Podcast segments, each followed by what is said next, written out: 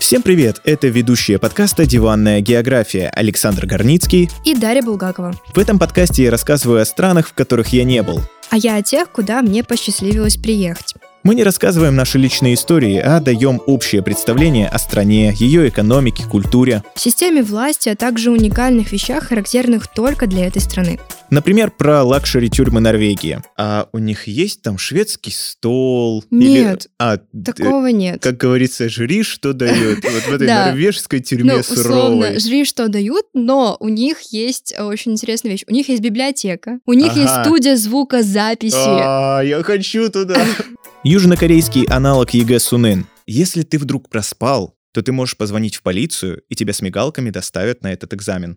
Ядерную программу Ирана Иран. Иран. Иран. Иран. Исламская республика Иран Иран имеет право на ядерную мирную программу. и многое другое.